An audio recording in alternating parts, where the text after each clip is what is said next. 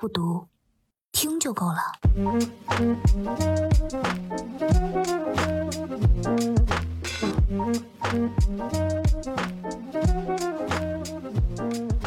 每一个人心里其实都住着一个疯子。欢迎收听本期《不读之天才在左，疯子在右》，我是小飞，我是希瑞。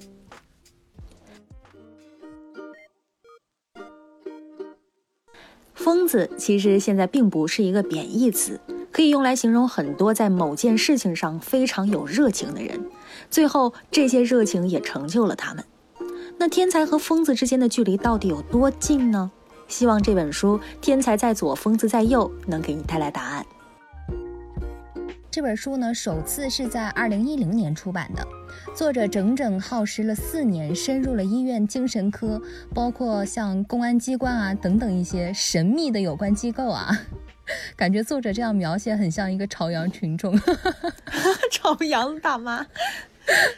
这本书呢非常有趣，是因为它可以说是国内第一本精神病人的访谈手册，它全篇都是以对话的形式记录的，非常的简洁又明了。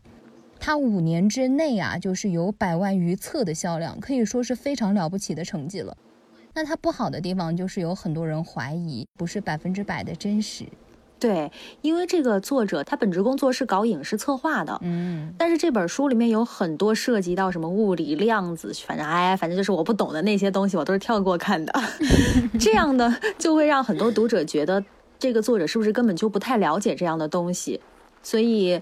大家如果听完这本书或者看完这本书以后，不要深究，放空自己，回到最简单的状态，就像听故事一样就行了。而且呢，呃，咱们这本书啊，可以说是给了很多不爱读书的朋友一个机会，去培养自己读书的一个习惯吧。没有人喜欢听道理的，在现在这个年代，大家都只喜欢听故事。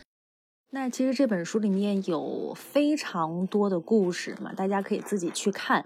我们在这里呢就只抓一个，因为我跟希瑞都特别爱吃东西，所以但凡是跟美食 哎呦 有关的，就能 暴露自己一百二的秘密是吗？从外婆开始，我应该就已经暴露了。虽然说只能吃白水煮豆腐，但一百二不是问题。我去，一百二！我决定不读，在做到第五期的时候，我一定瘦到一百。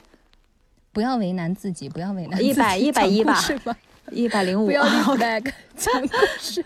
所以呢，接下来说的这个故事，它是跟我最不爱吃的一个东西有关系。反正你爱吃辣，这玩意儿肯定不能配辣吃，你就不爱吃它。哎，也不一定，苹果。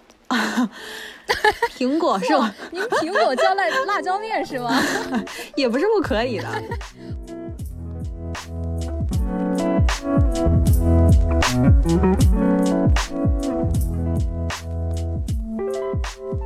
这个主人公，因为他非常感兴趣参禅，于是他就开始去尝试把自己锁在屋里边。结果呢，他就发现一次比一次的时间要长。嗯哼。每次修炼完，他就会用一个苹果来作为结束。这书里边是这么形容这个苹果的味道的：果肉中每一个细小的颗粒都在争先恐后的开裂，释放出更多更多苹果的味道。果皮果肉被切成很小的碎片，在牙齿间游移，味道就跟冲击波一样传向嘴中每一个角落。苹果的清香伴随着果汁滑向喉咙深处。天哪！刚刚冲刷过的味蕾几乎是虔诚地向大脑传递这种信息。所有的感官经过好几天的被遗忘后，由精神感觉统御着，伴随着一个苹果卷土重来。听完我都，你听到我的口水声了吗？我听到了，很像蜥蜴。幸好苹果手机防水。你破坏了我外星辣妹的形象。我当时啊，除了对苹果的这个口馋以外，口馋，怎么怪怪的这个词儿？馋，又馋苹果是吗？馋啊！对我 除了馋苹果以外，我是很惊讶这个主人公对细节的一些关注。这种状态更多出现在我小时候，长大以后好像很少了。我当时看完这个故事之后，我就觉得。好像是时候回归到一些细节和本质，去做一个生活的观察者。嗯，我们俩因为不是都是那个云南的嘛，云南人共同的女神，应该就是杨丽萍是耶吧 对对对，应该就是她了吧？她最有名的代表作就是《雀之灵》，但是这个作品的背后，我们都想象不到，其实她对孔雀的关注，专注了几十年的时间。她听到了孔雀公主的这个传说，然后就去寻找传说里面这个金湖。据说那个金湖的旁边呢有一棵菩提树，说杨丽萍那那时候就会经常在菩提树后面去观察孔雀，他就把这样一些很小让他感动的点放大到了舞台上面。他这个和咱之前说的这个故事的主人公完全一样，只不过他们两个放大的点和面是不同的，因为他们感兴趣的点不同嘛。但是你看，他们一个人成了天才，另外一个人却成了一本书里面的疯子。现在碎片化的这个快节奏时代，就别说吃了，我们能静下来两个小时不看手机，专注做一件事情，其实都非常难。对对，其实这不就是咱们做不读的原因吗？因为很多人已经没有办法静下心来读书了。所以才有不读，是吧？有点有点羞愧。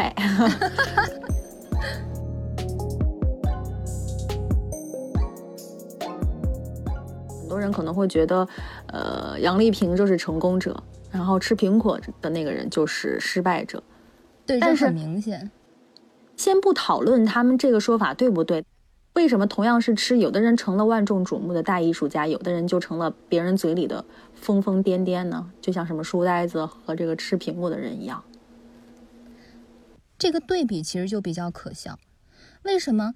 呃，一种痴迷成了大艺术家就是成功的，成了书呆子或者是吃苹果的人就是失败的呢？那是谁界定了他们究竟是成功或者是失败呢？很多人可以说都有一个成功的标准吧，但这个标准又是谁给予我们的呢？对不对？咱们作为一个普通人，我们有什么样的资格去评判别人的成功与否？我我没有，反正我是没有啊。自我反思我我刚是吧？对对对，我刚刚有被你吓到，我觉得我被教育了。有生气到，有生气到。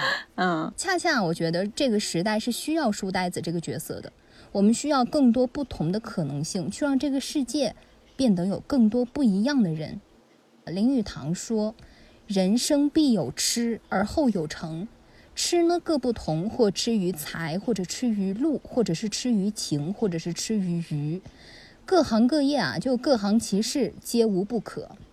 人就是需要有那么一点吃性的。吃不是沉迷于灯红酒绿，而是对某一件事情一种真诚的和全情的投入。对，所以我们不要随意的去评判他人的生活，呃，存在即合理，没错，没错。让这个世界的可能性更多一些。就像一个大的生物生物链连在一起，它其实就是这个世界当中的一环。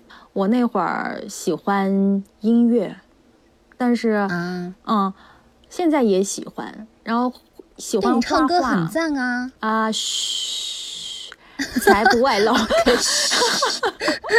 救命啊！这就不左而已，不左而已。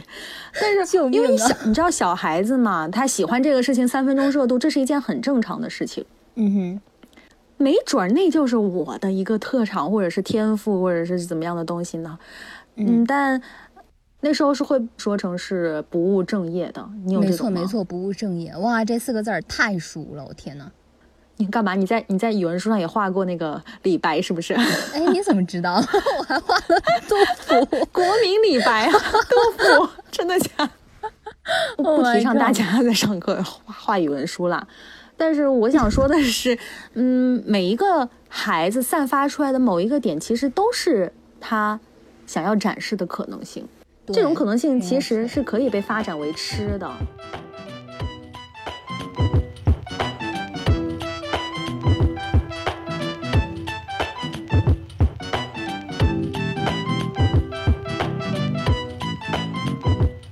到这个可能性这个话题啊，最近这个微博上热搜可以说是被一个女性的名字给屠榜了，霸了好久的第一位，就是脱口秀杨笠。那杨笠呢，咱们嗯肯定都知道，去年因为一句男性怎么可以做到这么普通又这么自信呢？然后完全火遍了整个互联网，对吧？对，我知道，我知道。然后今年呢，杨笠再度出山，她说她不知道究竟要怎么说男人才好，说男人普通吧，男人也生气。呃，我说你是个好人呢，你还觉得就心里边不开心。然后他就用了几个谐音梗，把这个事情给调侃了一下，大概就这么回事儿。啊，但没有想到啊，反应这一次比上次可强烈的多了。杨丽甚至被一些男性举报到了某些平台，就完全被举报了，你知道吗？说他煽动男女性别对立，这就很不可思议了。从这儿啊，咱们就可以剖析一下，为什么这些男性会突然这么跳脚，就这么生气。我之前看到有一个网友就评论说的还挺在理，那个网友说，因为这个世界啊，用男性的角度去看待世界和问题已经很久很久了。如果突然一下换成用女性的角度去思考和看待这个世界，并且调侃这个世界，那可能男性就会感觉到不适，然后感觉到反感。嗯，还算比较中立吧，这个。对对。但其实咱们说一句比较不太好听的话，可能男性听众听到这儿也会特别生气。嗯，说到不要，取关，不要取 快，希瑞多说多多笑一下，男性听众就不会取关了。救命啊！这是付费的内容。好，其实咱其实咱们这个说到脱口秀，很多男性的脱口秀演员也经常会用刻板印象啊去调侃女性，比如说女性就是喜欢爱打扮嘛，就爱美，就依赖于这个美颜相机，对吧？那为什么到了这个男性的身上，咱们女性去调侃一下男性就不可以了呢？为什么男性就这么生气了呢？为什么不能够让世界的可能性更多一点，让世界有不同的一点声音呢？男性角度和女性角度其实只是这个世界不同的某两面。天才和疯子其实也是世界的正常的两面而已。呃，大一点来说，我们都存在于这个世界当中，我们都是是这个世界当中的某一个小点。世界嗯包容了我们，那我们为什么不能包容彼此呢？对，你可以不认同，但是请你尊重。没错，其实这本书每一个故事应该都能带给大家不同的感受。今天我们只选取了其中的一个故事，但是关于精神病人这个群体，如果大家感兴趣，可以去查一些资料。有一部叫《人间世》的纪录片，里面有一集就片段化的提到了精神病人的生活。还有一本也是一直以来占据各大畅销书榜的书，叫《二十四个比例》，是介绍精神分裂患者的，大家可以了解一下。